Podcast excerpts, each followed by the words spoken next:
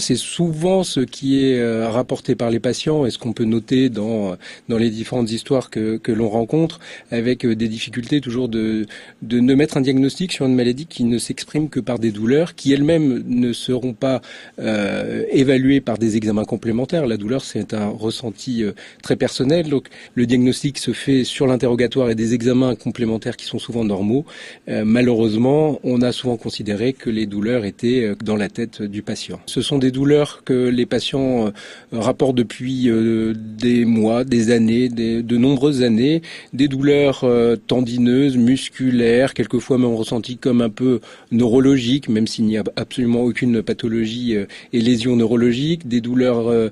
qui sont fluctuantes, sans horaire particulier, qui sont parfois modifiées aussi par les activités physiques, des douleurs, mais pas simplement des douleurs, aussi une grande fatigue, des symptômes euh, aussi, aussi de douleurs abdominales, des maux de tête. En tout cas, la plainte majeure, ce sont les douleurs et en deuxième position, la fatigue.